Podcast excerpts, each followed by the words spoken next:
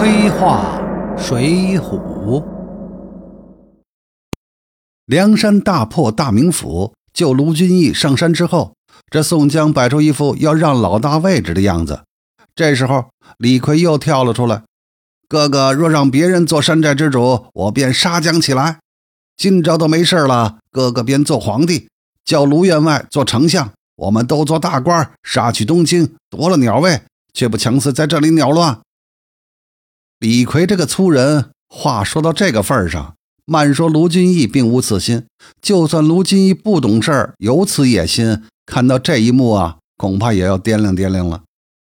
梁山在打曾头市，卢俊义碰巧生擒了史文恭之后，宋江也做出想让状，还假模假样的提出了三个不如卢俊义的理由。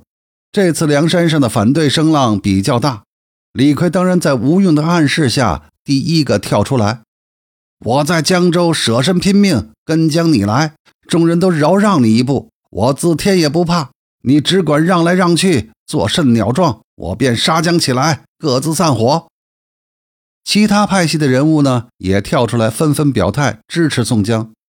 卢金义又坚持，于是呢，宋江就半推半就地提出打东昌府和东平府，同卢金义两人再比赛一次。这李逵的这几次发话，实际上都是恰到好处，而说的话可以说这都是话糙理不糙。李逵的糙话一说，宋江就好办得多了。基本上，李逵发的话都是老大宋江自己不方便说的话。更妙的一次，在梁山第一次受招安的时候，梁山通过燕青走了李师师的门路，打通了天地线，等到了招安。宋江是盼星星盼月亮，终于盼来了招安。但是呢，政府并没有当梁山这伙人怎么回事第一次招安，政府是十分高调的，而且条件十分苛刻。且看诏书上是怎么写的：制曰：文能安邦，武能定国。武帝平礼乐而有江风，三皇用杀伐而定天下。事从顺逆，人有咸余。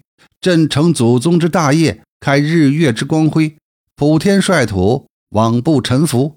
今为尔宋江等笑聚山林，劫虏俊义，本欲用张天讨，诚恐劳我生民。今差太尉陈宗善前来招安。诏书到日，即将应有钱粮、军器、马匹、船只，木下纳官，拆毁巢穴，率领赴京，原免本罪。倘或仍昧良心，违例招致。天兵一致，条斥不留，故兹招式，想夷之息。意思就是说，你们这帮犯罪分子罪恶滔天，本来是想要镇压你们，但政府呢，开恩给你们一条出路，你们老老实实的把黑社会组织给解散了，非法所得资产全部上缴国库，政府可以赦免你们以往犯的罪，否则的话，政府军一到，你们就是死路一条。这样的招安条件，宋江和梁山如何能接受啊？宋江最关心的官帽子和政府有何赏赐，提都没提。这样的招安和自首投降能差多少？宋江肯定是不能接受的。但是呢，宋江作为老大，不能出面反对，毕竟需要留有余地嘛，将来还能继续和政府讨价还价。这时候，李逵的作用就出来了。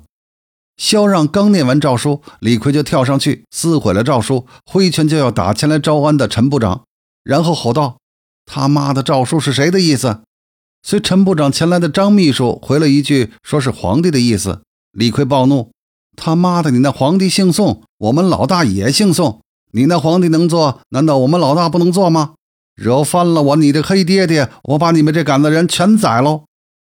宋江等一干唱白脸的呢，自然是极力劝解李逵。这么一来，一方面保留未来继续谈判的余地，那另一方面呢，等于也是回绝了这个招安的条件。李逵对宋江的作用呢，还不光如此。有趣的是，李逵还是梁山最成功的招募者。